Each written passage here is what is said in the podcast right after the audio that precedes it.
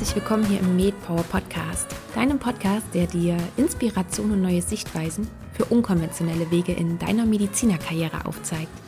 Ich bin Caroline und ich freue mich, endlich wieder ein neues Interview mit dir teilen zu können. Wie du vielleicht mitbekommen hast, war der Podcast in einer kleinen Pause, denn im Mai sind keine neuen Folgen erschienen, was ganz einfach daran lag, dass ich tatsächlich im Urlaub war und ich habe diesen auch genutzt, um ja, mich zu erholen und das tat einfach nur richtig gut, Abstand zu bekommen und die Tage so, wie sie kommen, zu genießen. Unser Alltag als Ärztinnen und Ärzte ist meist so anspruchsvoll und fordernd und wir machen oftmals so viele Dinge gleichzeitig und müssen so viel im Kopf präsent haben und ja, dann kommt auch noch der normale Alltag dazu, den jede und jeder von uns hat. Da nehmen wir uns oftmals auch kleine Auszeiten, viel zu selten. Du kennst es vielleicht. Von daher habe ich mir eben diese Zeit ganz bewusst als Auszeit genommen und habe tatsächlich auch nicht so viel nebenbei gemacht. Denn wie du vielleicht auch weißt, äh, mache ich den Podcast eben nebenbei und mache den Podcast auch alleine, was auch super viel Spaß macht. Umso bewusster gehe ich dann eben auch mit der Zeit um, die ich frei habe. Und das tat eben von daher einfach mal gut, nichts zu tun und wie gesagt, die Tage so zu genießen, wie sie kommen. Das Thema der heutigen Episode soll aber nicht mein Urlaub sein, sondern natürlich das Gespräch mit meinem Gast, obwohl es eine perfekte Überleitung dafür ist. Denn mein heutiger Gast hat sich ebenfalls nach mehr Zeit und vor allen Dingen nach Entschleunigung gesehnt. Dr. Sabine Werner ist Dermatologin und hat sich nach ihrer Facharztausbildung dafür entschieden, diese Entschleunigung in der Schweiz zu suchen. Sie hat die erste dermatologische Praxis überhaupt in St. Moritz aufgebaut und dass dies wenig mit Entschleunigung zu tun hat, beziehungsweise dass ein neuer Praxisaufbau wenig Entschleunigung mit sich bringt, das kannst du jetzt wahrscheinlich denken. Es kommt nämlich ganz oftmals im Leben ganz anders als Mann beziehungsweise Frau denkt. Und Sabine erzählt uns im Gespräch, wie es dazu kam, dass sie gerade in die Schweiz und vor allen Dingen auch nach St. Moritz gegangen ist. Denn als die Entscheidung dafür fiel, gab es diese Überlegung noch gar nicht, eine eigene Praxis zu gründen, sondern der Plan war ein ganz anderer. Und so musste sich Sabine daraufhin spontan anpassen, neu entscheiden und genau das hält sie auch bis heute so. Nachdem sie fast 15 Jahre ihre Praxis hatte, hat sie sich entschlossen, den nächsten Step zu gehen und die Praxis abzugeben.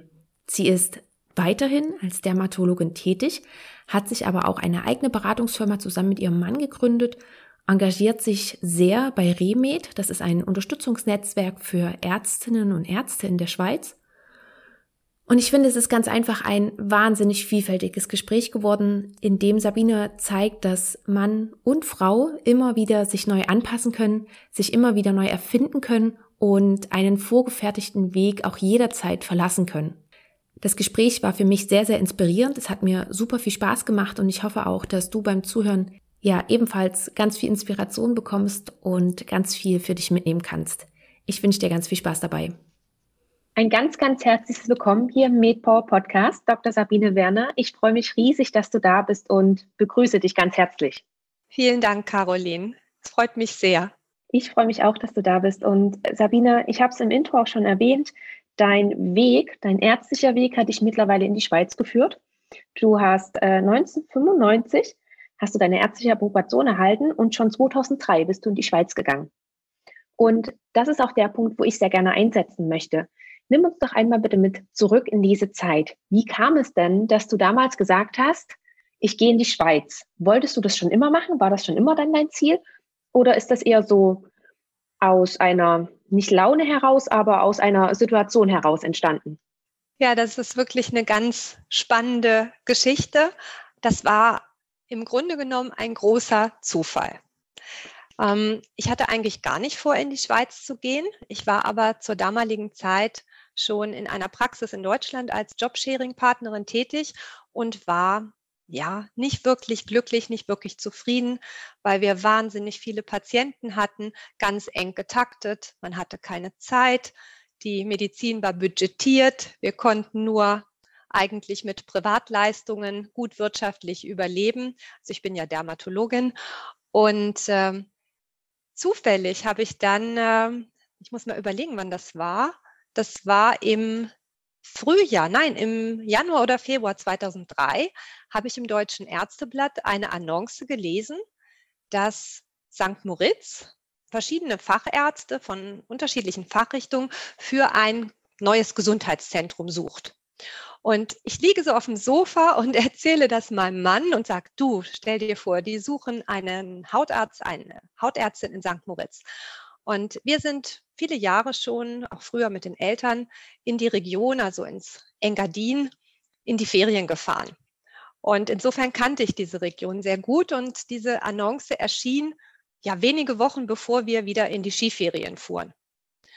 Und dann so aus einer Laune heraus habe ich gesagt, du, ich ähm, nehme einfach mal meine Bewerbungsunterlagen mit und da ist eine Adresse angegeben und ich gehe da dann mal vorbei und gebe das ab. Das habe ich dann auch gemacht und war so, ja, wirklich ganz locker und entspannt, bin da so im verschwitzten Langlaufdress dann hingegangen, habe meine Bewerbungsunterlagen abgegangen, abgegeben und äh, ja, unglaublich aber wahr, einige Zeit später bekam ich dann den Anruf, ob ich denn kommen wollte. Das heißt, eigentlich war das gar nicht dein Ziel, in die Schweiz zu gehen. Und aus diesem Zufall heraus, ich mache das jetzt einfach mal und traue mich einfach mal. Hast du damit auch gerechnet, wirklich, dass sie dir zusagen? Oder war das wirklich so ein, ach naja, die nehme ich eh nicht und ich gebe jetzt einfach mal so meine Bewerbung ab, so auch zu sagen, ich habe ja was getan? Äh, ja, das war so wirklich, äh, die nehmen mich eh nicht, weil ähm, Frau, relativ jung und ich dachte, ja, vielleicht wollen die jemand, der habilitiert ist, äh, wie auch immer. Und ich habe damit wirklich nicht gerechnet.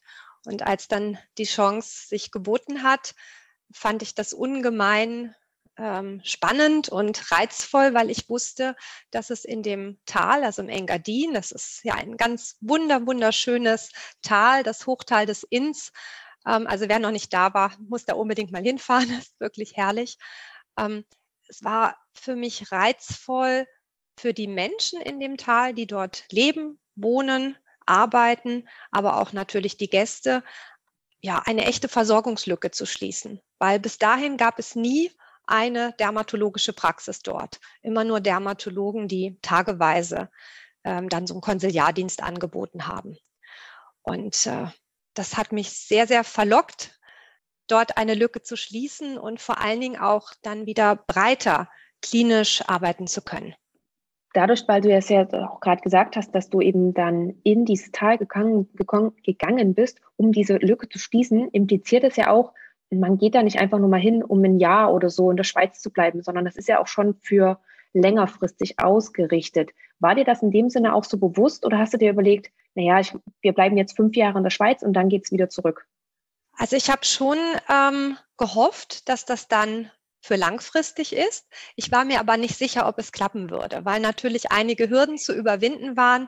Und mir war sehr bewusst, ähm, wenn ich in ein anderes Land gehe, ähm, dass es auch eine Frage ist natürlich der Akzeptanz vor Ort. Ähm, fühlt man sich selber wohl? Kann man sich integrieren? Hm, läuft das an mit der Praxis? Denn ich habe mich ja von Anfang an selbstständig gemacht. Und das war natürlich eine große Herausforderung, weil ähm, du musst dir das so vorstellen, ähm, wenn man in die Schweiz geht, dann muss man zum einen natürlich seine Zeugnisse anerkennen lassen und man braucht irgendeine Adresse. Und ähm, mit dieser Adresse bekommt man eine Aufenthaltsbewilligung. Gleichzeitig braucht man aber auch eine Berufsausübungsbewilligung. Und ohne das eine bekommt man das andere nicht und umgekehrt. Also äh, es ist gar nicht so einfach, wie diesen Start zu schaffen. Aber irgendwie hat das geklappt, weil ich da auch so ja gelassen und ja spontan rangegangen bin, hat das dann funktioniert. Da würde ich gerne noch ein bisschen näher drauf eingehen, ähm, bevor wir auch auf die Hürden zu sprechen kommen, die du zu überwinden hattest. Nun stelle ich mir das vor, mh, hm, du hast gesagt, du hast ungefähr Januar, Februar dann die Bewerbung abgegeben und recht schnell, so glaube ich dann März, denke ich, ungefähr auch die Zusage bekommen. Wie schnell ging das dann auch überhaupt, dass du sozusagen in die Schweiz musstest? Und wie hast du das auch am Anfang ausgerichtet? Habt ihr wirklich gesagt, dein Mann auch, okay, wir brechen jetzt hier alle Zelte ab, wir gehen komplett in die Schweiz oder wir machen das erstmal eine Zeit lang, dass wir wie so eine Fernbeziehung führen? Ich meine, du musstest ja auch noch deinen Job kündigen. Das muss ja sonst auch alles zurückgelassen werden in Deutschland. Wie hast du das gemacht? Ah, wir haben alles auf eine Karte gesetzt. wir haben wirklich alles auf eine Karte gesetzt, weil wir beide gefunden haben, also mein Mann hat mich in dieser ganzen Zeit sehr unterstützt und hat sofort gesagt, du, das machen wir. Ähm, ich komme da mit.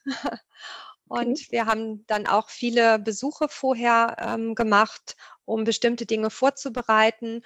Und mein Mann hat dann tatsächlich seinen Job gekündigt, ähm, ich glaube auf November oder Dezember 2003. Ähm, ich entsprechend dann auch. Und äh, ja, wir haben uns dann aber erst eine Ferienwohnung genommen, möbliert und sind mit zwei Koffern mehr oder minder in die Schweiz umgezogen, weil wir dachten, ja, werden wir akzeptiert, können wir uns integrieren, fühlen wir uns wohl. Wir kennen die Region aus den Ferien, aber es ist was anderes, wenn man dort dann lebt und arbeitet. Also wir hatten so einen gesunden Respekt, würde ich sagen. Ähm, wir hatten aber den Vorteil, dass wir ähm, eine Wohnung haben, die uns bis heute gehört in meiner Heimatstadt, im Elternhaus äh, meines Mannes. Und ähm, es ist dann ein Freund von uns dort eingezogen, der den Job meines Mannes übernommen hat. Also das war dann so eine glückliche Fügung, als sollte das so sein. Ganz, ganz praktisch, ja. Ja. Und wie waren dann die ersten Schritte? Du hast schon gesagt, du musstest deine Approbation beurkunden oder beglaubigen lassen und du brauchtest so eine Arbeitsbewilligung. Hm, wie hast du das alles, ja, wo hast du dich kundig gemacht zum einen, was du brauchst und wie hast du das alles auch organisiert? Ich habe relativ früh Kontakt aufgenommen dort zum örtlichen Ärzteverein oder Ärztegesellschaft und habe dort Hilfe bekommen.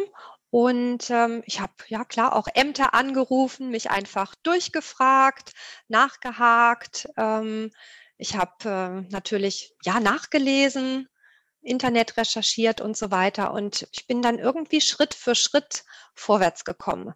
Ab einem gewissen Punkt äh, entwickelt das ja dann so eine Eigendynamik, wo es so ein Point of No Return ist. Also spätestens als dann äh, mein Mann seinen Job gekündigt hatte, wusste ich, jetzt muss das ja irgendwie klappen. Und ähm, ja, es gab dann noch, äh, noch eine überraschende Hürde, aber ich weiß nicht, ob wir da später drüber sprechen wollen. Naja, wenn du sie jetzt schon so angesprochen hast, dann würde ich glauben, reden wir doch gleich drüber. Genau, weil dann ist nämlich kurz vorher dieses Projekt mit dem Gesundheitszentrum geplatzt oder besser gesagt wurde für einige Jahre auf Eis gelegt. Und ich hatte dann schließlich die Zulassung in der Schweiz. Wir hatten die Wohnung angemietet, aber ich hatte keine Praxisräume mehr. das war, glaube ich, im November und im Dezember sollte es losgehen. Oh, okay. Das heißt, was hast du dann gemacht? Ich habe über den Ärzteverein einen ganz, ganz netten HNO-Kollegen kennengelernt, der ähm, jemanden suchte, der zu ihm mit in die Praxis kommt, anderes Fachgebiet und ein, zwei Räume bei ihm mitbenutzt. Und dort habe ich mich dann vorgestellt, bin dann hingefahren und wir haben uns kennengelernt, waren uns sympathisch und ja, wir sind bis heute befreundet. Okay, das ist natürlich, glaube ich, in dieser Situation, du bist ja voll ausgerichtet, du bist voll in diesen, ich muss das noch alles machen, das benötige ich noch und auf einmal, weil du gehst ja auch fest davon aus, dass dein Arbeitsplatz dir nicht auf einmal abhanden kommt und auf einmal, so kurz vor knapp, kriegst du diese Info. Hast du da auch nochmal dran gedacht, du gehst wieder zurück nach Deutschland und du lässt dieses Projekt Schweiz komplett los? Nein, nie, weil ich wollte das ja. Ich habe mich ja gefreut. Also dieser, diese Chance, in die Schweiz zu gehen, ähm, anders zu arbeiten, wieder von ja, Kassenmedizin sinnvoll leben zu können, ohne irgendwelche Igelleistungen oder dergleichen, unbudgetiert. Ähm, das war ja das, was ich wollte. Ich wollte ja mehr Sinn in der Arbeit finden und vor allen Dingen auch eine gewisse Entschleunigung, näher in der Natur sein, dem Leben neuen Impuls geben. Und das, äh, das war dann an der Stelle eigentlich klar, es gibt da keinen Weg zurück, nachdem wir uns schon so darauf fokussiert hatten. Noch eine Frage, bevor wir weitergehen. Ähm, musstest du noch besondere Voraussetzungen erfüllen, um ärztlich in der Schweiz tätig zu sein oder hat es gereicht, sozusagen die Approbation anerkennen zu lassen? Ich muss jetzt überlegen, weil das schon so lange her ist. Also im Wesentlichen musste ich natürlich diese ganzen Bewilligungen eidgenössisch oder diese die Zeugnisse eidgenössisch anerkennen lassen, also diese ganzen Bewilligungen haben, Versicherungen, Haftpflicht und so weiter. Und vor allen Dingen brauchte ich eine Aufenthaltsbewilligung. Und damals war das noch so, dass es ähm, ja nicht so ganz einfach war. Das heißt, ich kriegte eine Aufenthaltsbewilligung für sechs Monate. Und musste aber den Mietvertrag oder Praxisvertrag natürlich für viel länger als für sechs Monate unterschreiben. Das war eine zweite Herausforderung. Und ich wusste, dass ich nach sechs Monaten nachweisen muss, dass die Praxis rentiert, beziehungsweise dass ich meinen Lebensunterhalt davon in der Schweiz bestreiten kann. Das war die Challenge. Das ist ja dann auch nochmal eine besondere Haus Herausforderung. Gerade man ist neu angekommen in einem neuen Land, äh, versucht sich da gerade so ein bisschen zu integrieren und seine Praxis zu etablieren. Und dann kommt auch noch das mit dazu. Wie war da die erste Zeit für dich? Das ist dann schon ein gewisser Druck. Andererseits habe ich wirklich ganz, ganz klein gestartet, was unheimlich schön war. Ich hatte mich richtig gefreut, so zurück zu den Wurzeln und habe wirklich mit einem Sprechzimmer, nur mit Schreibtisch und Schrank und einem Computer und Auflichtmikroskop und Pricktestkasten begonnen. Wirklich klinische Dermatologie in breiter Form. Und erst mit der Zeit ist das Ganze dann gewachsen. Insofern war die Investition natürlich überschaubar, aber das Risiko war da, dass ich davon nicht leben kann. Aber zum Glück war ja mein Mann auch noch da, der dann dort natürlich auch gearbeitet hat. Der hat dann auch recht zeitnah einen Job gefunden. Ja, das war mhm. Gott sei Dank kein Problem. Das ist ja dann trotzdem auch nochmal ein hohes Risiko, was ihr dann beide eingegangen seid, auch dein Mann, ähm, für dich sozusagen in Deutschland seinen Job aufzugeben und mit ins Ungewisse zu gehen. Wir sind ein gutes Team. Ja. ja. Mm, und weil du auch vorhin meintest, äh, es gab noch so ein paar gewisse Hürden zu überwinden, war das vor allen Dingen das, was du gerade erzählt hast, dass dann dieses Ärztehaus doch nicht, ähm, ja, wie sagt man denn, mh, mm, zustande kommen sollte? War das die größte Hürde oder was gab es noch für Hürden, die du überwinden musstest? Das war die größte Hürde. Das war wirklich die größte Hürde, dass ich kurz vorher mir andere Praxisräume suchen musste, was sich aber im Nachhinein wirklich als Glücksfall erwiesen hat, weil dann ähm, die Zusammenarbeit mit dem Hals-Nasen-Ohren-Kollegen wirklich eine ganz, ganz tolle Zeit war. Und insofern, ja, die zweite Herausforderung war tatsächlich die befristete Aufenthaltsbewilligung, dass ich wie so Schritt für Schritt beweisen musste, dass das Ganze funktioniert, um bleiben zu können. Und weil du vorhin auch von der Akzeptanz gesprochen hast, wie hast du das wahrgenommen? Also das war wirklich wunderbar, muss ich sagen. Ich bin mit ganz, ganz offenen Armen empfangen worden. Ich habe ganz, ganz ähm, liebe, herzliche, dankbare Patientinnen und Patienten erlebt. Ähm, mit einigen bin ich bis heute in Kontakt, obwohl ich dort nicht mehr lebe und die Praxis nicht mehr habe. Also da kann ich wirklich nur das Allerbeste berichten. Und natürlich klar über die vielen Jahre, die wir dort in die Region, ähm, zwar nicht nach St. Moritz, sondern im Nachbarort in die Ferien gefahren sind, kannten wir doch schon relativ viele Leute, auch privat. Und insofern war es nicht ganz unbekannt.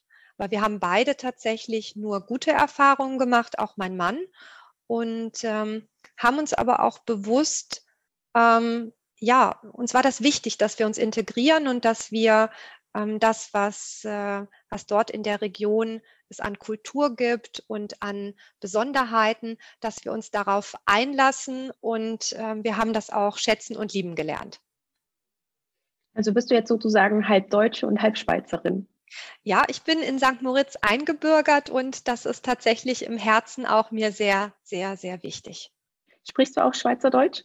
Nein, ich spreche oder ich könnte es vielleicht, aber das ist so ein ewiges Thema von allen Deutschen, die in die Schweiz gehen. Soll ich oder soll ich nicht? Und die meisten Schweizer Freunde sagen, lass es lieber bleiben. Es hört sich komisch an. Also entweder du lernst es perfekt oder lieber nicht, sonst hört es sich komisch an. Mhm. Es ist ja so ähnlich, als ziehst du nach, äh, nach Bayern und ähm, lernst dann Bayerisch, obwohl das nicht dein Dialekt ist. Ich war ja auch für mein PJ in der Schweiz und ja ich finde so, manche Phrasen, die übernimmt man dann ganz einfach automatisch, weil, weil das irgendwie immer alle sagen. Aber das sind auch, jedenfalls war es bei mir so, ähm, die wirklich die kleinsten. Das ist das Einzige, was ich mich auch getraut habe, mal auf Schweizerdeutsch zu sagen, weil ich mir sonst dachte, ich spreche das eh falsch aus, dann klingt das auch blöd und das wollen die anderen eh nicht hören. Und da kann ich, also so ungefähr wie du das gerade gesagt hast, da kann ich auch lieber bei, bei meinem Deutsch bleiben. Aber zurück zu dir. Wie war das denn dann? Weil du bist ja dann noch expandiert in St. Moritz und bist ja dann ja. aus der Praxis raus und hast deine eigene große Praxis aufgemacht. Nimm uns doch da mal bitte mit. Wie kam das, dass du dich auch für diesen Schritt entschieden hast? Ja, das ist das Kapitel, was ich ähm, Freuden und Fluch des Erfolges nenne. Ich hatte ja damit gerechnet, als ich ähm, diese Herausforderung angenommen habe, dass ich mein Leben entschleunige, dass ich vermutlich ein Teilzeitpensum haben werde, weil ja in der Region noch nie ein Dermatologe Vollzeit oder ganzjährig ansässig war. Das waren so die Prognosen von allen Beteiligten. Und das erwies sich aber sehr schnell als Irrtum. Die Sprechstunde war sehr schnell voll und zwar ganztägig, fünf Tage die Woche. Und ich hatte dann äh, das Sprechzimmer bei meinem HNO-Kollegen plus einen kleinen Praxis-OP zur Mitnutzung, aber ja, zwei Stühle quasi als Wartebereich. Und dann äh, war das plötzlich natürlich äh, gar nicht mehr zu machen. Irgendwann gab es so einen Punkt, wo die Räumlichkeiten zu klein waren. Und genau in dem Moment wurden im selben Haus Räume auf einer anderen Etage frei. Und dann war das wieder so eine Entscheidung, ja, ja oder nein, jetzt oder nie. Und ich habe dann Räume auf einer anderen Etage angemietet, habe dort erst bestimmte Funktionen ausgelagert und bin dann später ganz umgezogen, als dann dort noch weitere Räume frei wurden. Also das war so ein Schritt, so eine schrittweise Expansion, aber schon auch Nachfrage gesteuert. Ähm, ich habe äh, tatsächlich, wenn Patientinnen und Patienten gesagt haben, ach, können Sie nicht das und das anbieten oder ähm, das könnte man doch bestimmt mit Laser wegmachen und ich hatte keinen Laser und natürlich konnte ich Lasermedizin, ich hatte das ja alles gelernt. Ähm, ja, und dann expandiert man nach und nach, um natürlich auch ähm, das therapeutische Spektrum wieder zu erweitern. Und dann hast du mehr Geräte und mehr Räume und mehr Mitarbeitende. Und so wächst das immer mehr, immer mehr. Und irgendwann muss man sich überlegen, wie weit soll denn das noch wachsen? Bevor wir darauf zu sprechen kommen, wie weit das noch wachsen sollte und was du dir dafür Gedanken gemacht hast, finde ich es erstmal auch super spannend, dass du das so rum machst, dass du deinen, dein Angebot nach der Nachfrage gerichtet hast. Weil ich könnte mir auch vorstellen, du hast ja vorhin gesagt, du bist mit ganz wenig Equipment, bist du in die Schweiz gegangen. Und du konntest ja schon so viel. Du hattest ja die ganzen Aus- und Weiterbildung. Man hätte ja auch sagen können, ich kann das, das, das und das und ich will das alles anbieten. Warum hast du dich für den anderen Schritt entschieden? Ist dir das schwer gefallen, auch, ich sage mal, kleiner anzufangen? Weil gerade wenn man zum Beispiel groß anfängt, kann man ja auch sagen, hier, ich kann das alles anbieten, ich kann viel mehr Menschen abholen. Was waren da deine Gedanken? Oder bist du gar nicht darauf gekommen, das auch andersrum zu machen? Für mich war ganz klar, als ich aus Deutschland weggegangen bin und in einer großen Praxis gearbeitet habe, mit äh, fünf verschiedenen Lasern, großem Kosmetikinstitut, viel Privatpatienten, viel ästhetischen Leistungen, operativem Angebot, ähm, Phlebologie, also wirklich von A bis Z, war das für mich wie eine, ja, eine, eine schöne Chance, wieder nur mit meinen Augen und mit meinen Ohren, mit dem, was ich mitbringe, als Ärztin zu arbeiten. Also mich ganz auf die klinische Medizin mit einfachen Mitteln zurückzuziehen. Und das, was den Patientinnen und Patienten ja am meisten hilft, häufig ist Zeit. Und ich habe mich darauf gefreut, diese Zeit in der Konsultation auch wieder zu geben und ähm, ganz solide klinische Differentialdiagnostik machen zu können. Insofern war das tatsächlich ein, ein, ein Wunsch, wieder back to the roots und ähm, es sah eigentlich auch danach aus, dass das ausreichen würde. Und so war es dann aber nicht. Das heißt, das war für mich eigentlich eher eine Überraschung, dass bestimmte Therapien ähm, gefragt wurden und ich die Menschen hätte auch wegschicken müssen. Das war dann auch noch ein zweiter Punkt. Das ähm, Engadin ist ja eine Region in der Peripherie der Schweiz und insofern ist alles, was dort nicht im Tal abgedeckt werden kann, ähm, weit weg. Das heißt, die nächste Stadt, Chur, ist anderthalb Stunden über den Julia-Pass entfernt oder äh, durch den Verreinertunnel durch. Man ist also anderthalb Stunden locker unterwegs, um dorthin zu kommen, hin und zurück bei Schnee und Eis unter schlechten Wetterverhältnissen. Und insofern war es auch immer eine Frage dann der Verantwortung. Also nicht nur im Sinne eines Angebotes, es wird nachgefragt, ich biete es an, weil es wirtschaftlich ist. Nein, es war wirklich tatsächlich im Sinne eines medizinischen Bedürfnisses. Wenn ich es nicht mache, heißt das, meine Patientinnen und Patienten müssen dafür weit fahren. Und wenn ich etwas anbieten kann, weil ich es gelernt habe, dann ja, kam so nach und nach dann wieder die Erweiterung ja mehr oder minder zu dem Spektrum, was ich in der Stadt vorher auch hatte. Nur dass ich das dann alleine bewältigt habe, statt mit zwei Kolleginnen. Das wollte ich gerade fragen, weil du hast ja gesagt, du bist dann richtig expandiert und bist größer geworden, hast auch deine Räume vergrößert, dein Angebot vergrößert. Und du hast auch davor schon gesagt, dass du von Montag bis Freitag eigentlich ganztägig Sprechstunde gemacht hast. Jetzt kommt ja noch was dazu. Hast du dir dann noch von extern nochmal irgendwie Hilfe geholt oder hast du es dann, hast du dein System umgestellt, weil du ja auch eigentlich die Schweiz wolltest, um zu entschleunigen? Ja, ich habe meine, meine Praxis immer weiter optimiert und das war auch ein, ja, eine ganz wertvolle Zeit, äh, bei der mich mein Mann vor allen Dingen auch sehr, sehr unterstützt hat. Ähm, er ist Betriebswirt und ähm, ist viele Jahre in Führungspositionen gewesen im Rechnungswesen, Controlling, Finanzen und auch ähm, Mitarbeiterführung. Insofern hatte ich da wirklich einen super Backup und guten Support und ähm, konnte bestimmte Dinge an ihn abgeben. Ähm, ja, letztendlich habe ich durch Optimierung, wirklich Effizienzverbesserung sehr, sehr viel auffangen können. Aber es gibt natürlich irgendeinen Punkt, an dem so ein Praxisbetrieb so durchoptimiert ist, dass man sagen muss, ja, du kannst nur noch mehr machen, indem du die Zeit kürzt. Und das war ja genau das, was ich nicht wollte, dass ich im Fünf-Minuten-Takt ende, sondern die Zeit für die Patientinnen und Patienten, ne, und das bedeutet in der Schweiz 15 bis 20 Minuten pro Patient, manchmal sogar 30 Minuten, also fantastisch. Das ist das, was ich ja erhalten wollte. Das ist ja die Medizin gewesen, die ich mir vorgestellt habe. Und trotzdem hat das Angebot nicht ganz ausgereicht, weil ich das alleine nicht bewerkstelligen konnte, sondern hätte die Sprechzeiten immer mehr ausdehnen müssen. Und äh, Unterstützung zu finden ist in der Region nicht ganz einfach, weil du müsstest ja jemanden finden, der für eine Teilzeitstelle, womöglich mit der ganzen Familie, auch raufkommt. Ähm, es gibt, sind relativ teure Lebenshaltungskosten und für Teilzeit macht das eigentlich niemand. Also die meisten Männer mal nicht. Und wenn eine Frau Teilzeit kommt, dann müsste vermutlich der Mann ja auch mitkommen und dort eine Stelle finden. Und ja, wenn dein Mann ähm, Physiker ist zum Beispiel, sind dann die Chancen in so einer Tourismusregion vielleicht nicht ganz so groß. Und das waren so die Hürden, jemanden zu finden, der mich unterstützt hätte. Hm, also ich mhm. hätte vielleicht jemand gefunden, der so ab und an ganz punktuell kommt.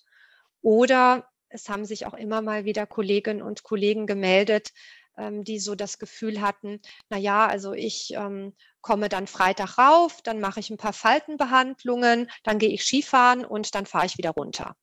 Aber das war nicht das, was ich wollte, sondern ich hätte jemanden gewollt, ähm, der oder die wirklich voll für die Patientinnen und Patienten da ist, Jahr ein, Jahr aus, ähm, für alle Probleme, alle Anliegen, äh, so wie ich das auch gemacht habe. Und das habe ich eben nicht gefunden. Das heißt, wie hast du dann dieses Problem für dich gelöst oder dieses Dilemma? Ich will es mal nicht Problem nennen. Ich habe immer mehr gearbeitet, so, so viel ich konnte. Deine Patienten waren dir bestimmt sehr, sehr dankbar dafür, aber ich kann mir vorstellen, dass das ja irgendwann auch ganz einfach mal an die Substanz geht und vielleicht auch dein Mann sagt, hier, ich bin auch noch da. Also ich habe ganz gute Resilienzstrategien und ich habe dann in dieser Zeit, wo ich die Praxis optimiert habe, sogar mit meinem Mann noch ein Buch geschrieben über unsere Erfahrungen. Weißkittel im Hamsterrad heißt das, sinnigerweise. Sehr passend, und, ja. ja. Und äh, das ist dann 2013 oder so, haben wir das rausgegeben.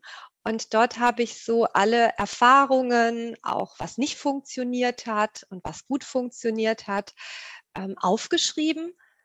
Hat zum einen für mich und zum anderen aber auch für junge Kolleginnen und Kollegen, die vielleicht auch gerade vor einer Praxisgründung stehen oder eine Praxis aufgemacht haben, so als Erfahrungsbericht, damit man nicht so einen betriebswirtschaftlichen Ratgeber hat, sondern jemand mal wirklich aus der Praxis erzählt, ja, so ist es und so habe ich es gemacht und das hat funktioniert und das hat überhaupt nicht funktioniert. Ja, und durch dieses äh, Schreiben des Buches ähm, kam dann eigentlich eins zum anderen. Nicht? Also man beschäftigt sich dann mehr mit sich selber, man lernt sich selber besser kennen. Ich habe verschiedene Workshops auch damals noch besucht. Ähm, ähm, ja, habe mich mit mir selber als Persönlichkeit beschäftigt, auch mit meiner Führungskompetenz.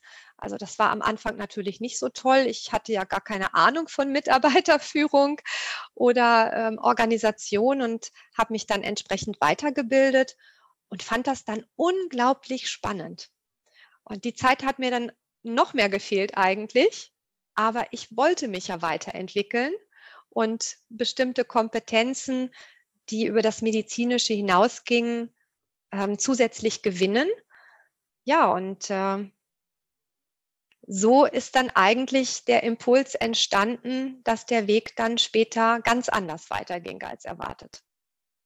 Dass der Weg sozusagen raus aus der Praxis geht. Genau. Ja.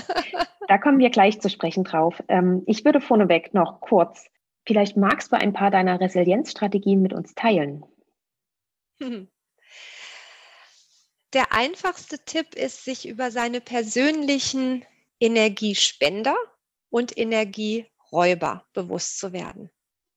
Also wie so ein Akku, wie wenn man das Handy äh, nachlädt, dass man sich überlegt, ja, wann ist eigentlich mein Akku noch im grünen Bereich?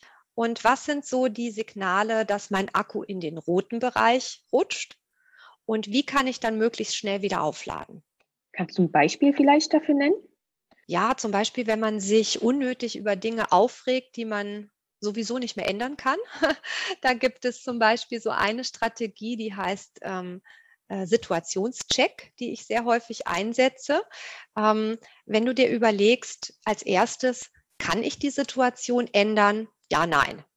Wenn ich sie ändern kann, kann ich es alleine oder mit Hilfe anderer. Also sprich Support holen, Netzwerk aktivieren. Wenn ich die Situation aber nicht ändern kann oder nicht mehr, dann hilft tatsächlich nur Akzeptanz. Das ist das Schwierigste, das zu lernen. Aber wenn ich Handlungsspielraum habe und sei er auch noch so klein, dann los. Dann aktiv werden, Selbstverantwortung übernehmen und den kleinen Handlungsspielraum selber ja, nutzen, ausloten, vielleicht sogar ein bisschen erweitern, wenn es möglich ist, austesten, ausprobieren. Diese Strategie hat mir viel geholfen. Und was waren so deine Energiespender? Natur, Bewegung in der Natur, Zusammensein mit Familie, Freunden, Lesen, zu einem Teil auch Neues lernen, gute Gespräche führen, Sternstundengespräche mit interessanten Menschen und ganz besonders das Reisen. Nun stelle ich mir das aber so vor, dass gerade bei so einem vollgepackten Alltag, und das kennen wahrscheinlich auch ganz viele Zuhörer und Zuhörerinnen, gerade auch in der Klinik ist es ja auch nicht gerade selten, dass man so 70, 80 Stunden in der Woche geht dann kommt man eher ausgelaugt nach Hause. Ist man auch manchmal einfach zu kaputt, um jetzt noch ein gutes Gespräch zu führen oder um jetzt noch ein Buch zu lesen oder um nochmal raus in die Natur zu gehen, weil es vielleicht auch schon abends um neun ist oder so. Mm, wie hast du oder hättest du vielleicht auch noch einen Tipp, um einfach für so eine Situation, wie man da vielleicht noch mit umgehen könnte? Eine gute Möglichkeit ist natürlich von vornherein einen Termin mit sich selbst in der Agenda auszumachen mhm. und den dann als absolut heilig zu verteidigen. Das ist mir auch nicht immer gelungen. Also Beispiel Yogakurs und Patientenanmeldung wegen Melanom. Damit war dann der Yogakurs natürlich erledigt. Das ist leider sehr häufig passiert. Aber man, man kann sich auch kleine Schritte vornehmen. Also zum Beispiel, wenn man ähm, am Abend nach Hause kommt, eine Viertelstunde noch rausgehen. Viertelstunde um den Block oder in dem Fall war der Wald bei mir hinterm Haus. Ähm, wirklich etwas Kleines, nicht im Sinne von ganz oder gar nicht, ich muss gleich eine Stunde Sport machen, sondern wirklich, was ist der kleinste Schritt, der dafür sorgt, dass es mir ein bisschen besser geht. Das setzt auch voraus, dass man gut und lieb zu sich selber ist, das heißt eine gewisse Selbstwertschätzung auch Selbstakzeptanz, dass das nicht immer klappt und dass man mit sich selber wohlwollend und nachsichtig ist, wie mit einer guten Freundin und sagt, na gut, heute hat es nicht geklappt, morgen versuche ich es wieder. Ich glaube, das ist auch nochmal ein sehr, sehr wichtiger Punkt, weil oftmals reden wir ja mit uns selber, so würden wir mit keinem anderen reden. Und dann kommen so Sachen wie, das hast du heute wieder nicht geschafft und wie kannst du nur? Und wie gesagt, das würden wir zu keinem anderen sagen. Und von daher nochmal vielen lieben Dank, dass du diesen Punkt nochmal so hervorgehoben hast. Und ich glaube, wir können uns noch ganz viel über das Thema Resilienz und Strategien unterhalten. Ja. Ich, würde, ich würde gerne wieder zu dir zurückkommen. Und bevor wir auch weiter darauf eingehen, warum du dich dann dafür entschieden hast, deine Praxis abzugeben, ähm, hattest du bei uns im Vorgespräch erwähnt, dass du manchmal das Gefühl hast, du bist wie ein Robin Hood in St. Moritz in, in, weiblicher Form. Da würde ich gerne nochmal drauf zu sprechen kommen. Magst du einmal erklären, was du damit meinst? Ja, das, also die Zeit, muss ich sagen, gerade rückblickend war sicherlich, also bis anhin, vermutlich die schönste Zeit in meinem Leben. Und auch wenn es sehr fordernd war, also erfüllend und herausfordernd und kräftezehrend zugleich, ich habe unheimlich viele nette, tolle, interessante Menschen kennengelernt. Und vor allen Dingen das Spektrum meiner Patientinnen und Patienten war ganz besonders. Also wirklich von ähm, Menschen, die dort leben und arbeiten, verschiedenen Berufen nachgehen, über Saisonangestellte im Tourismus ähm, bis hin zu ähm, Alphirten, ähm, Landwirten, ähm, aber natürlich auch Gäste aus dem Fünf-Sterne-Segment oder tatsächlich ähm, sehr, sehr bekannte Persönlichkeiten, die dort ähm, einen zweiten Wohnsitz, ein Haus oder eine Wohnung haben. Und ja, in diesem Spannungsfeld Medizin zu machen, ist auch dann sehr interessant und sehr herausfordernd, weil äh, zum einen hast du natürlich die äh, normalen medizinischen Fragestellungen und zum anderen natürlich auch Wünsche nach präventiven Untersuchungen oder nach ästhetischen Verbesserungen oder Behandlungen, die dir helfen, dass du dich einfach besser, wohler fühlst in deiner Haut. Und ähm, äh, letztendlich ist es natürlich auch so, dass Patienten, die privat für etwas zahlen, also nicht kassenpflichtige Leistungen, ähm, etwas anderes berechtigterweise erwarten, dass sie zum Beispiel hm, keine Wartezeit haben und dergleichen. Und in diesem Spannungsfeld ist es nicht ganz einfach zu entscheiden, ja, äh, wer muss denn was bezahlen? Und ich habe das eigentlich immer so gehandhabt, dass ich Patientinnen und Patienten, die zum Beispiel ja nur ähm, eine Stundenlohnarbeit hatten und sehr schlecht gestellt waren, den habe ich wirklich versucht, ähm, ja, irgendwas Gutes zu tun. Ähm, ähm, Medikamentenmuster auch mal mitzugeben und ja, die anderen einfach, die es können, die normal bezahlen zu lassen. Und das ist so ein bisschen mit Robin Hood gemeint, wenn man so den Spagat hat ähm, zwischen denen, die ganz, ganz, ganz viel Geld haben und wo ein 1000 Franken Schein gefühlt ähm, wie 10 Franken ist und denen, die wirklich ähm, ja die ganze Saison arbeiten, um dann vielleicht wieder nach Italien oder nach Portugal ähm, zu gehen und äh, von dem verdienten Geld dann ähm, einige Monate im Heimatland leben zu können. Hat dich dieses Spektrum, weil du ja gerade gesagt hast, du hast wirklich sozusagen das ganze Spektrum mitbekommen, sowohl von Bodenständigen als auch vielleicht zu ja, High Society Leuten. Hm, hat dich das auch oder andersrum, was hat das mit dir gemacht? Das ist eine gute Frage. Das hat tatsächlich was mit mir gemacht und das wusste ich vorher gar nicht, wie das werden würde. Das hatte ich mir gar nicht vorgestellt, denn ich bin überhaupt nicht für Luxusmedizin nach St. Moritz gegangen oder für fünf Sterne. Ähm, äh, Gäste, die nur Botox wollen. Das war gar nicht das Ziel und das habe ich auch äh, so gar nicht betrieben. Aber durch das Kennenlernen so unterschiedlicher Menschen mit so unterschiedlichem Hintergrund stellt man sich natürlich schon die Frage, was macht Menschen glücklich in ihrem Leben? Was braucht es, um ein gutes Leben zu haben? Und das ist definitiv nicht Geld. Oder sagen wir so, es ist nicht Geld in einer großen Menge. Ich habe häufig erlebt, dass Patientinnen von mir und Patienten, die sehr, sehr viel Geld hatten, ähm, teilweise unglücklich waren ähm, und die Gespräche aber doch genossen haben. Ich auch. Also ich habe wirklich sehr, sehr viele tolle Menschen kennengelernt, aber ähm, das Geld hat nicht alle glücklich gemacht. Einige vielleicht schon, aber nicht alle. Und das war, ist dann auch irgendwann die Frage, die man sich selber stellt. Welche Werte zählen für mich, wenn es drauf ankommt? Mehr Geld, mehr Wohlstand, wofür brauche ich das? Oder mehr Zeit, zum Beispiel für soziale Kontakte oder Beziehungen oder private Interessen. War das dann auch der Punkt, wo du dich dafür entschieden hast, deine Praxis zu verkaufen und auszusteigen? Es war vielleicht ein, ein kleines Mosaiksteinchen in dem Ganzen. Also so eine Entscheidung ist ja, ist ja nie leicht. Es, es kommen ja ganz viele, viele Sachen zusammen.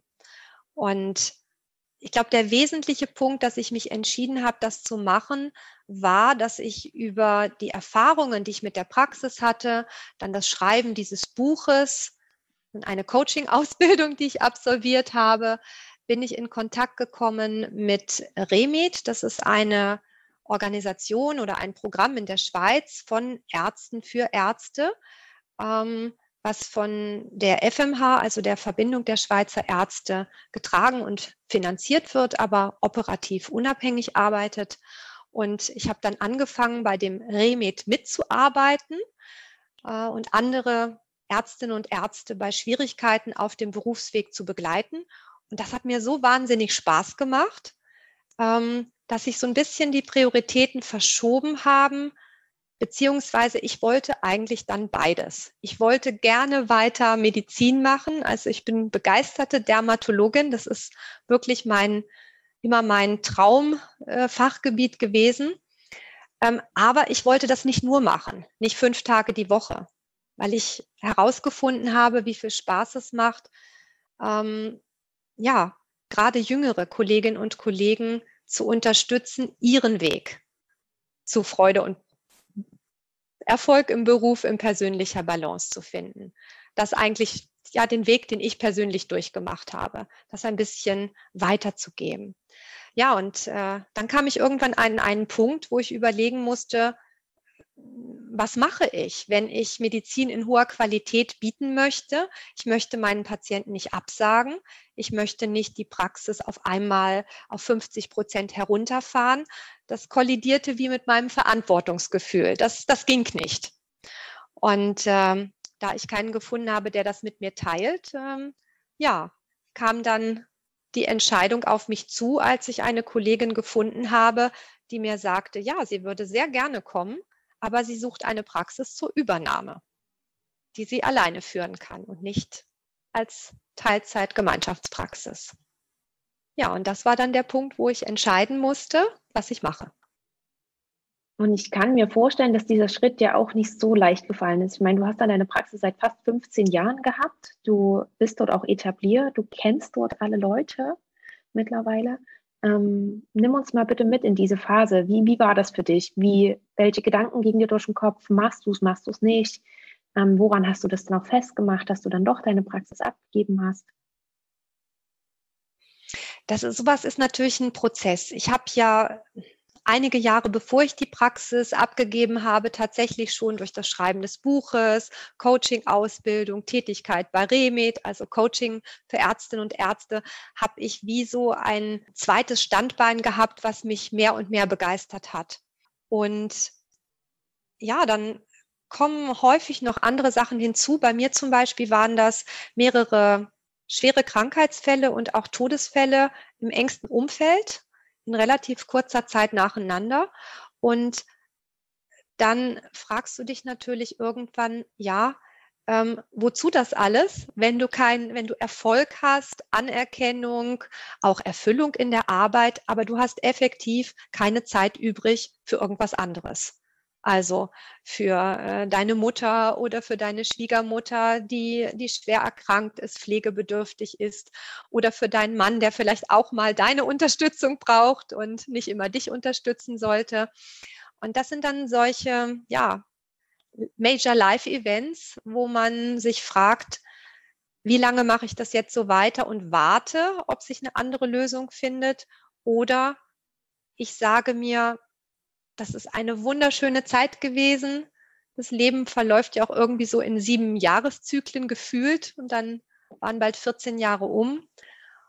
Ähm, und ich beginne etwas Neues und schaue dankbar auf das zurück, was ich erreicht habe und höre an dem Punkt auf, wo ich selber das Gefühl habe, ich habe für mich alles erreicht, was ich wollte. Ich habe, glaube ich, auch, oder ich hoffe, ich habe eine Spur hinterlassen ähm, im Engadin und habe auch viel im Bereich Prävention dort ähm, ja, mich engagiert und aufgegleist, um ja aufzuklären über Hautkrebs zum Beispiel. Und manchmal kann man, glaube ich, nicht alles gleichzeitig haben. Es gibt ja so ein Sprichwort, wer loslässt, hat die Hände frei. Und irgendwann hatte ich dann den Eindruck, ja, ähm, ich muss mich vermutlich entscheiden, so weiter wie bisher oder zu sagen, ich lasse das los, was ich zwar auch liebe, aber um das Pensum zu reduzieren und ähm, die Tätigkeit mit neuen Interessen zu verbinden und vor allen Dingen dann auch mal das weiterzugeben. Das ist so ein bisschen das Thema natürlich zweite Lebenshälfte. Es ging dann so auf die 50 zu und dann hat man natürlich auch vielleicht ganz andere Gedanken als in ganz jungen Jahren. Dann fragt man sich, ja, was, was kommt sonst? So weiter wie bisher oder noch weiter expandieren? Ähm, das wollte ich nicht. Ich war ja eigentlich gekommen, um kleiner ähm, Basismedizin zu machen und hatte mit diesem Erfolg wirklich nicht gerechnet.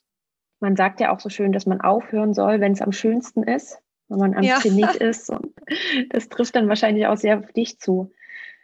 Hm. Bevor wir darauf eingehen, wie du dich dann weiter entschieden hast, würde ich gerne noch mal einen Schritt zurückgehen, nämlich wie es auch dazu kam, dass du dich für die Coaching-Ausbildung entschieden hast. Da habe ich mir im Vorfeld noch mal Gedanken drüber gemacht und ich weiß es gar nicht mehr ganz so genau. also es war so eine Mischung.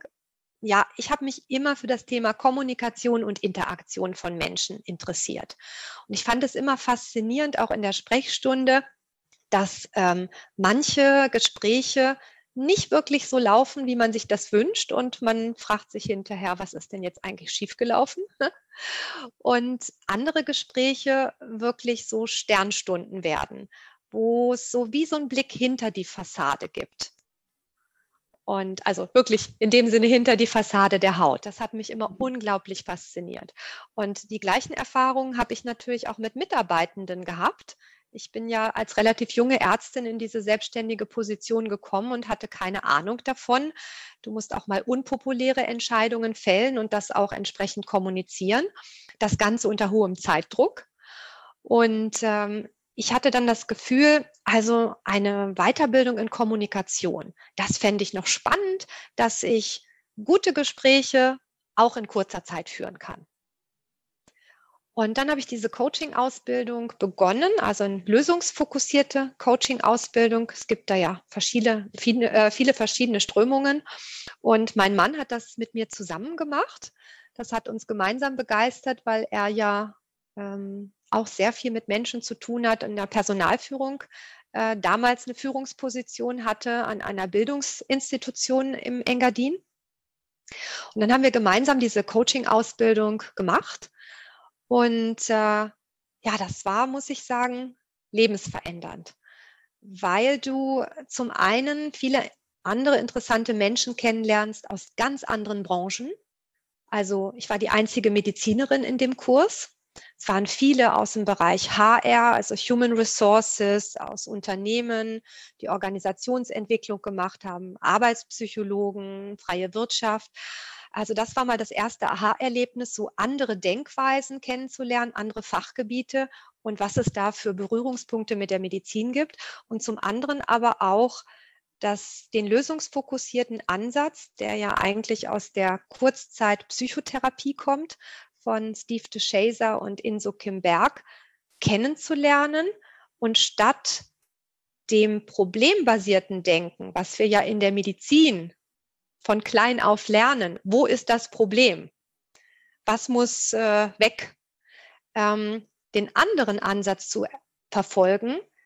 Wie ist es denn, wenn es gut ist? Wie ist es denn, wenn das Problem nicht da ist? Wie würde ich es mir wünschen? Wie ist meine erwünschte Zukunft? Das heißt, erst die erwünschte Zukunft zu skizzieren und dann wie rückwärts zu planen. Von jetzt in die erwünschte Zukunft. Und das hat wirklich wie so ein Paradigmenwechsel in meinem Kopf gemacht. Ähm, und ich habe das dann ab dem nächsten Tag sofort in der Sprechstunde eingesetzt und habe angefangen, ähm, zum Beispiel eine ganz andere Eröffnungsfrage zu stellen. Darüber habe ich dann auch noch so ein kleines Buch geschrieben, um das äh, Kolleginnen und Kollegen einfach mal aufzuschreiben. Und ähm, ja, das, das hat unheimlich Spaß gemacht und dann gemeinsam mit dieser ganzen Optimierungsgeschichte kam ich ja dann zum Coaching von ärztlichen Kolleginnen und Kollegen. Jetzt bin ich aber noch neugierig. Welche Eröffnungsfrage hast du denn dann immer gehabt? also nicht immer, aber sehr, sehr häufig. Ähm, was erhoffen Sie sich von dem heutigen Besuch hier bei mir? Hm. Hm. Also gar nicht so, weswegen sind Sie bei mir? Was führt Sie zu mir? Das wäre das Problem. Ja. Das wäre das Problem. Ja. Und dann ist es manchmal wirklich sehr, sehr überraschend, wenn jemand vor dir sitzt mit einer schweren Dermatose, die auch optisch gut sichtbar ist und du denkst, hm, das wird vielleicht nicht ganz einfach, äh, das zu beseitigen. Hoffentlich glaubt die Person jetzt nicht, ich kann das alles ganz schnell wegmachen. Das ist nämlich schwierig. Und dann kommt vielleicht ähm, als Antwort auf diese Frage, ja, eigentlich möchte ich nur einmal, dass mir jemand das richtig erklärt, woher das kommt. Ich kann schon damit leben, aber ich möchte eigentlich nur mal wissen, wo das herkommt. Oder ja, wenn es nur nicht mehr jucken würde, dann wäre es schon gut. Also wir, wir erfahren dann eigentlich, was unser Patient wirklich wünscht und können dann bei einer ganz anderen Ebene einsteigen. Und das funktioniert aber auch in Mitarbeitergesprächen übrigens. Sehr, sehr spannend, dieser Ansatz. sehr, sehr cool. Hm, dann erzähle uns doch einmal bitte, was du da noch draus gemacht hast. Du hast schon gesagt, du hast deine Praxis abgegeben, du wolltest aber noch weiterhin ärztlich tätig sein und du coachst jetzt auch bei Remate und du hast dich auch mit deinem Mann selbstständig gemacht. Ihr habt eine kleine Firma gegründet. Erzähl uns doch mal bitte, wie so aktuell so dein, dein Tagesablauf ausschaut und wie, du das auch alles unter einen Hut bekommst. Ja, ich bin zwei Tage pro Woche als Dermatologin tätig in einer anderen Praxis ähm, als sogenannte Infrastrukturnutzerin. Das heißt, ich bin nicht Besitzerin der Praxis, aber bin selbstständig in eigener fachlicher Verantwortung tätig und ähm, ja, genieße das. Vor allen Dingen, dass ich auch wieder fachlichen Austausch habe äh, mit anderen ähm, Kollegen. Ich mache ab und an Vertretung ähm, in ein, zwei anderen Praxen. Ähm, das ist so das eine. und dann habe ich bei Remed, diesem Unterstützungsnetzwerk, ähm, hier in der Schweiz für Ärzte in Krisensituationen ja so nach und nach immer mehr Aufgaben übernommen. Das heißt, ich kümmere mich darum, wenn Anfragen für sogenannte Erstberatungen hereinkommen, dass ich das innerhalb des Beratungsteams wie so ein bisschen triagiere und verteile, wer könnte welche Anfrage übernehmen, je nach Fragestellung, je nach Region, je nach Sprache. Wir haben ja in der Schweiz mehrere Landessprachen, also ähm, nicht nur eine. Und ähm, wir haben auch so Intervisionssitzungen ähm, unserer Netzwerkpartner, also das sind andere Ärztinnen, Coaches, ähm, Psychologen zum Beispiel, die in unserem Netzwerk sind, wo wir uns in gewissen Abständen treffen. Das organisiere ich auch so ein bisschen administrativ und ich bin auch selber bei diesen sogenannten Erstberatungen, ähm, wenn jemand per Mail oder über unsere Hotline anfragt und akut Hilfe braucht, bin ich auch selber aktiv. Das ist so dieses Standbein Remed. Ja, und äh, daneben habe ich mit meinem Mann, wie du schon gesagt hast, eine Firma.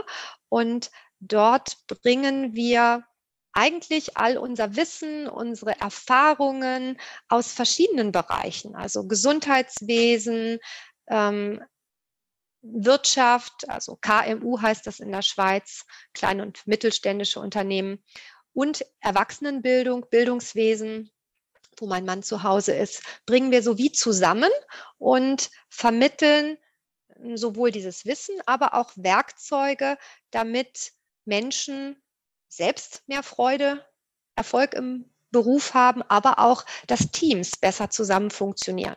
Das heißt, wir machen zum Beispiel gemeinsam Teamtrainings in äh, Unternehmen. Da geht es auch um Themen wie Stre Stress, Resilienz und dergleichen.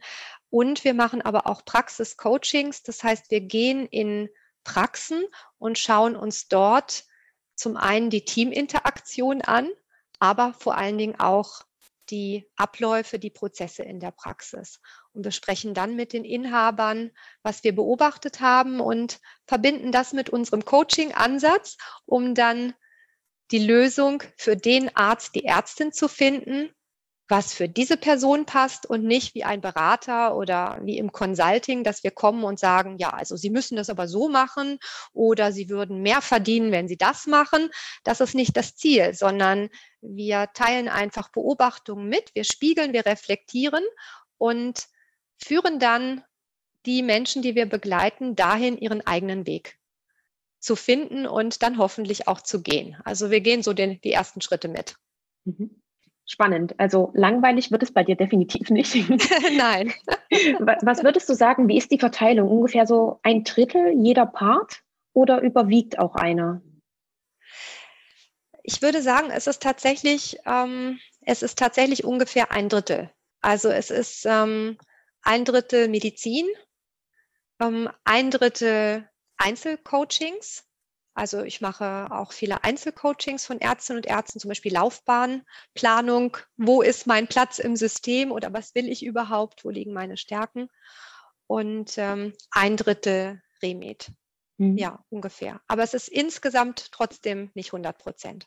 Mhm. Nicht 100 Prozent. Das wollte ich gerade fragen. Wie viele mhm. Stunden arbeitest du ungefähr in der Woche? Ich schaue nicht auf die Uhr. Und das ist das Schöne. Ähm, dadurch, dass ich jetzt ganz anders arbeite, bin ich natürlich wesentlich weniger getaktet. Also an den Tagen, wo ich nicht in der Sprechstunde bin, habe ich freie Zeiteinteilung. Aber ja, das ist auch eine Herausforderung, sich zu strukturieren. Und ähm, da schaust du natürlich nicht auf die Uhr. Du hast ja dann nicht so fixe Arbeitszeiten. Du kannst eine längere Pause machen, wenn das Wetter schön ist und dafür vielleicht am Abend länger. Ähm, das gibt dann schon viel Flexibilität und Freiheit, äh, sich die Arbeit anders einzuteilen. Ich arbeite nicht wenig, also das bestimmt nicht, aber ich würde sagen, wenn das, was du tust, dir Spaß und Freude macht und mehr Energie gibt, als es Energie zieht, dann ist die Frage, ist das überhaupt Arbeit? Und, fragen, genau.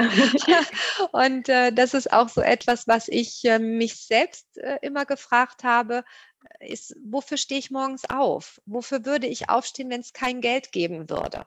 Und ich habe dann irgendwann festgestellt, ähm, dass ich nicht für alles ähm, so mit vollem Herzen aufstehen würde, beziehungsweise es gibt Dinge, die machen mir so große Freude, dass ich das, wenn ich so normal leben kann, auch gerne ohne Bezahlung mache. Also zum Beispiel gestern einen äh, Online-Workshop mit Ärztinnen. Das mache ich so einmal im Monat mit so einem kleinen Zirkel. Das kostet nichts und ähm, ja, das mache ich am Abend so eine Stunde im Monat. Das macht einfach Freude mit jungen Kolleginnen da gemeinsam Lösungsstrategien für ihren Berufsalltag zu erarbeiten.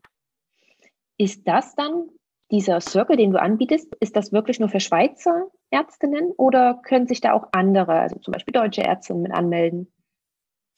Also ja, also ich, ich berate oder coache ähm, hauptsächlich auf Deutsch. Also Englisch wäre auch möglich, aber vielleicht nicht so komfortabel.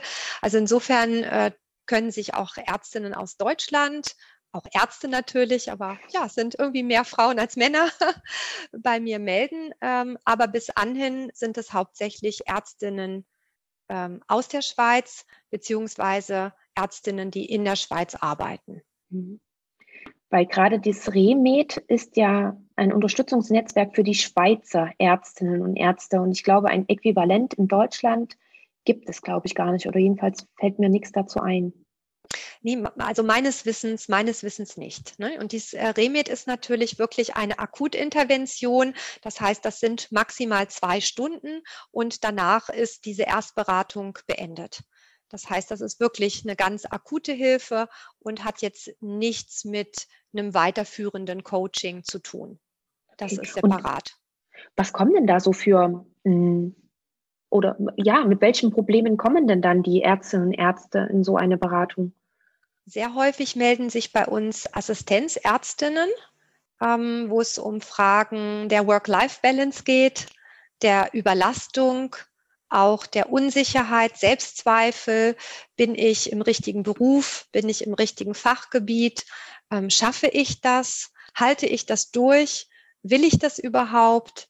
Ähm, ja, aber auch andere Fragestellungen wie zum Beispiel Mobbing, ähm, Probleme im Team, ähm, eigene plötzliche Erkrankung, mh, hm, Wertekonflikte, wenn zum Beispiel in der Familie äh, sich die Situation ändert oder ein Kind auf die Welt gekommen ist. Wie bringe ich das jetzt alles unter einen Hut? Also ganz, ganz vielfältige Fragestellungen. Aber in der Regel mit sehr akutem Auslöser dann. Mhm. Wird es gut angenommen? Ja, sehr gut. Also das ist permanent am Wachsen. Das scheint wirklich ein Bedürfnis zu stillen. Ja. Mhm. ja. Ähm, jetzt auch von meiner assistenzärztlichen Seite, finde ich, klingt das ja auch gut, ähm, dass überhaupt die, die Möglichkeit besteht, weil oftmals kennt man das vielleicht aus der Klinik, man fühlt sich ein bisschen unsicher, vielleicht sprechen auch die Punkte an, die du jetzt gerade schon so erwähnt hast und man weiß immer nicht, wohin damit. Und mhm. da wäre es, glaube ich, ganz schön, wenn auch wir so ein, eine Möglichkeit hätten, um auch eine qualifizierte Beratung zu haben. Und oftmals hilft ja ganz einfach schon das Gespräch und einen anderen Blickwinkel zu bekommen. Genau, das ist auch das, was wir an Feedbacks bekommen, dass häufig schon die Tatsache, mit einer Kollegin darüber zu sprechen, hilft weiter. Und ähm, ja, aber da das Angebot kostenfrei ist für die Ärztinnen und Ärzte, die hier arbeiten, ist das natürlich auch äh, limitiert. Ja. ja. Sehr, sehr spannend, liebe Sabine. Und ich würde sagen, wir neigen uns so langsam dem Ende. Ich würde dir noch meine drei Abschlussfragen stellen. Aber bevor wir dahin kommen, möchte ich dich noch fragen. Wir haben jetzt so ein ich würde sagen, guten Überblick hinbekommen über deinen Weg. Gibt es aber noch etwas, was du noch erzählen möchtest? Und bevor du die Frage beantwortest, würde ich auch bloß noch sagen, dass äh, ich natürlich auch den Kontakt zu dir und deine Webseite, das würde ich auf alle Fälle mit in die Show Notes packen, dass falls jemand ähm, ja einmal den Kontakt zu dir herstellen will, vielleicht noch Fragen hat oder sich vielleicht auch ein Coaching oder ähnliches vorstellen könnte, dass er sich da bei dir melden kann. Wäre das in Ordnung für dich? Ja, sehr gerne, absolut. Mhm. Ja. ja. Dann mache ich das. Und jetzt zur eigentlichen Frage. Gibt es noch etwas, was du noch hinzufügen möchtest? Ähm, ja, vielleicht einfach eine Erfahrung, ähm, die ich gemacht habe, die vielleicht auch für andere ähm, wertvoll sein könnte. Ich habe ähm, erst relativ spät gemerkt, dass man für ein, eine erfolgreiche medizinische Karriere noch viele, viele andere Kompetenzen und Fähigkeiten braucht, die wir im Studium und später in der Facharztausbildung ähm, überhaupt nicht lernen. Und ich kann nur jeder Kollegin und jedem Kollegen empfehlen, ähm, sich genug Zeit zu nehmen, sich selbst gut kennenzulernen. Je besser man sich selbst kennt und je mehr man ähm, Fähigkeiten und Kompetenzen entwickelt, wie zum Beispiel Selbstführung, oder sich über seine Werte klar wird, ähm, was motiviert mich überhaupt, ähm, was brauche ich, um zufrieden und glücklich zu sein, desto ja, erfolgreicher und ausgeglichener kann man später auch im Beruf sein. Und das setzt auch voraus, dass man irgendwann eine gewisse Gelassenheit entwickelt und zu einer ja, persönlichen Haltung kommt und sagt, ja, was ist denn für mich gute Medizin? Wie möchte ich meine Arztrolle ausgestalten? dass es für mich stimmt und vertretbar ist. Bis wohin sage ich ja und gehe mit und wann sage ich nein? Und ähm, ich habe aber die Erfahrung gemacht, dass die junge Generation das sehr viel eher macht und das äh, Nein zu sagen und eine, ja, eine Haltung zu entwickeln. Und das freut mich. Das freut mich wirklich. Danke dir nochmal dafür. Und wie gesagt, dann würde ich dir jetzt auch gerne meine drei Abschlussfragen stellen.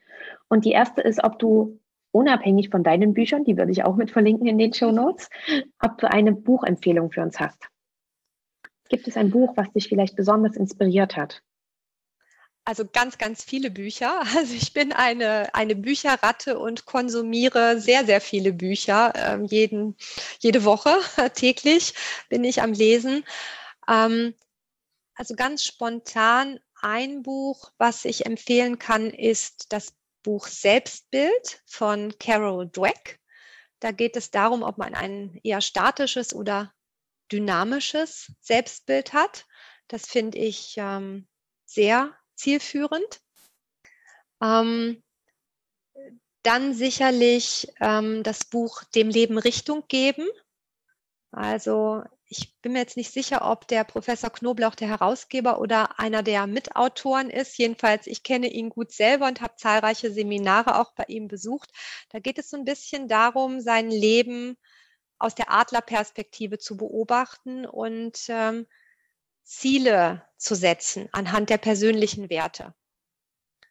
Das hat mir damals auch sehr weitergeholfen. Da habe ich einige Workshops gemacht und viel gelesen und viel mein Leben geplant und das dann überraschenderweise auch erreicht, was ich mir vorgenommen hatte, nachdem ich es aufgeschrieben habe. Ähm, das wäre jetzt mal so ganz spontan, aber ich kann dir, wenn du möchtest, gerne noch ein paar von meinen Spitzenreitern noch äh, später nennen. Oh ja, es sind sehr, sehr so gerne. viele. Ja, ja, sehr gerne. Ich bin ja selber auch äh, so eine Leseratte und lese wirklich ja. sehr, sehr gerne und von daher sauge ich das immer auf, wenn so Buchempfehlungen kommen. Und ja. da würde ich mich freuen, wenn du noch ein paar nachreichst. Mm, aber vielleicht noch ein, eine Frage, weil du ja auch diesen lösungsfokussierten Ansatz in deinem Coaching verfolgst. Fällt dir dazu vielleicht noch spontan eine Buchempfehlung ein? Ähm, da gibt es ein Buch, das heißt Brief Coaching. Mhm. Ich weiß jetzt nicht äh, den Autor auswendig. Und dann gibt es noch ein Buch, das heißt Erfrischend einfach vom Daniel Meyer. Mhm. Okay, super. Ja. Aber das kann ich dir sonst auch nochmal genau aufschreiben, weil da gibt es so, so, so viele und das sind teilweise Bücher, die ich wirklich jetzt vor 10, 15 Jahren gelesen habe, ähm, die mich aber damals auf diesem Weg ganz maßgeblich ähm, geprägt haben und beeinflusst haben. Ja, das wäre super. Dann können wir das noch dann alles nachreichen. Mhm. Die zweite Frage ist, wo siehst du uns Ärztinnen oder den Arztberuf in 10 bis 15 Jahren?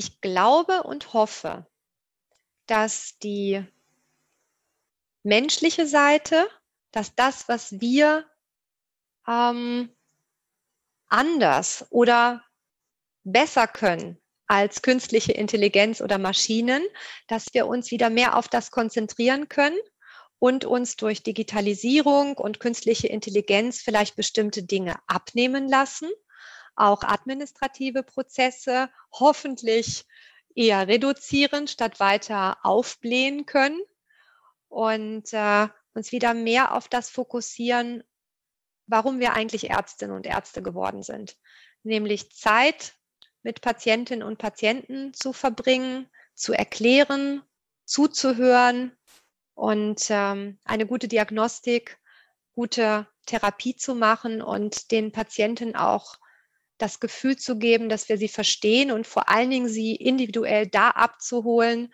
ähm, wo sie abgeholt werden wollen. Das heißt Stichwort personalisierte Medizin, aber mehr auf der kommunikativen und Beziehungsebene. Denn das ist letztendlich so der, der Kit, was alles zusammenhält, ähm, die Fähigkeit, mit Patienten eine Beziehung aufzubauen. Und zwar empathisch, wertschätzend, aber ganz authentisch. Nicht gespielt, sondern es muss ja von innen kommen. Ich hoffe, dass das auch im Rahmen der Ausbildung einen immer größeren Stellenwert erhält und wir nicht, ja, vor lauter Spezialisierung und medizinischem Fortschritt uns in Fachwissen verlieren. Ja, da bin ich voll bei dir. Ja, und ich hoffe natürlich auch, wenn ich das noch sagen darf, dass ähm, das Thema Ärztegesundheit und Work-Life-Balance etwas ist, was auch Ärztinnen und Ärzten gesellschaftlich zugestanden wird und vor allen Dingen wir uns auch das selber zugestehen, dass wir aufhören, den Heldenmythos zu pflegen, dass wir immer leistungsfähig sind und überlange Arbeitszeiten ohne Pause durchhalten können. Also, dass wir uns selber dahingehend weiterentwickeln, ja, auch mal Schwäche zeigen zu dürfen und uns gegenseitig mehr unterstützen, einen persönlichen Weg zu gehen. Egal mit welchem Pensum, egal ähm, ja, in welcher Position. Oh ja, da bin ich erst recht bei dir.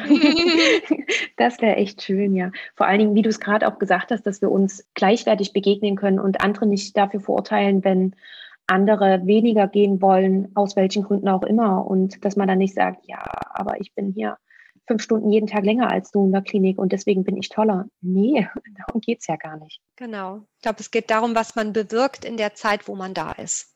Genau, ja. Und mit deiner jetzigen Erfahrung, wenn du nochmal zurückreisen würdest, du hast vorhin schon so ein bisschen was gesagt, aber gibt es auch noch einen Tipp, den du deinem jüngeren Ich mitgeben würdest? Ha, ja, das, das ist eine gute Frage. Ähm, ich würde mich, glaube ich, ein bisschen offener halten. Ich würde mutig noch mehr Dinge ausprobieren. Ich würde mich nicht vorschnell festlegen, auf einen bestimmten Weg, eine bestimmte Schiene und die dann verfolgen, nur weil ich mir einmal dieses Ziel gesetzt habe. Ähm, ich würde mir statt Ziele, die ich dann abhake und erreichen kann und hartnäckig verfolgen kann, würde ich eher überlegen, was ist der übergeordnete Sinn? Wofür mache ich das alles? Also etwas, was sehr, sehr langfristig Bestand hat und was nicht einfach weg ist, nachdem du es erreicht hast. So im Sinne Staatsexamen erfolgreich akzeptiert, Haken dran, dann Facharzt, Haken dran, dann Oberarzt, Haken dran und so weiter und so fort. Und irgendwann bist du auf der Leiter dann ganz oben und äh, stellst dann fest, dass die Leiter vielleicht an der falschen Wand lehnt. Das ist dann irgendwie dumm. Also ich würde mehr so den Horizont weiten und überlegen, ja, was ist so der übergeordnete Sinn? Wie so ein Mission Statement, wie so eine Vision und das, glaube ich, ist sehr hilfreich, aber bedingt natürlich auch Erfahrungen und Lebensjahre, so dass es vielleicht nicht ganz einfach ist, das am Anfang der Karriere gleich zu, zu sehen oder zu entwickeln. Mhm. Aber trotzdem ist der Hinweis gut, dass man auch ja aus einer Adlerperspektive das alles betrachten äh, sollte und nicht nur in seinem kleinen Tunnel ist und einfach nur stur immer geradeaus rennt, ja, genau. sondern dass man es wirklich das, das große Ganze überblickt. Lieben Dank dafür. Und auch ganz, ganz lieben Dank dafür, dass du uns die Zeit geschenkt hast, dass du uns Einblicke in deinen Weg gegeben hast. Da waren ein paar sehr wertvolle äh, Sachen mit dabei, die du erwähnt hast. Und ich danke dir von ganzem Herzen für dieses ganz tolle Gespräch. Danke dir. Danke dir, Caroline. Das war das Interview mit Dr. Sabine Werner und ich hoffe sehr, dass es dir gefallen hat. Vor allem hoffe ich, dass du etwas inspiriert bist, dass du etwas Mut mitgenommen hast und ich freue mich, wenn du mit mir teilst, was genau das für dich war, was genau du für dich mitgenommen hast. Den Kontakt zum Podcast und zu mir findest du in den Show Notes und wie immer habe ich dir dort auch alle weiteren Links zu Sabine hinterlegt. Also wenn du noch mehr über Sabine erfahren möchtest, über ihre Arbeit, dann schau da unbedingt mal nach. Falls du noch Fragen hast, dann melde dich auch super gerne bei ihr. Und natürlich findest du auch die Buchempfehlung und auch ihre eigenen Bücher in den Shownotes verlinkt. Wenn du jemanden kennst, für den dieses Interview ebenfalls interessant sein könnte, so teile es super gerne mit ihm oder mit ihr. Und wenn du mir auch noch etwas zurückgeben möchtest, so freue ich mich riesig über eine Nachricht, genauso wie über eine Bewertung bei Apple Podcasts. An dieser Stelle möchte ich mich dann auch gleichzeitig noch bedanken für alle die, die schon eine Bewertung abgegeben haben oder die mir Nachrichten haben zukommen lassen. Da freue ich mich immer riesig drüber. Und ja, wenn du magst, dann hören wir uns schon nächste Woche wieder. Aufgrund der kleinen Pause im Mai habe ich mich dazu entschieden, die nächsten drei Episoden wöchentlich zu veröffentlichen, um ja diese Urlaubszeit etwas aufzuholen und zum anderen habe ich auch wirklich ganz viele Interviews geführt in letzter Zeit und möchte dir einfach super gerne mit dir teilen. Lieben Dank, dass du bei der heutigen Folge mit dabei warst. Ich wünsche dir einen ganz tollen Tag und ich wünsche dir eine schöne Woche. Bis zur nächsten Folge. Ciao!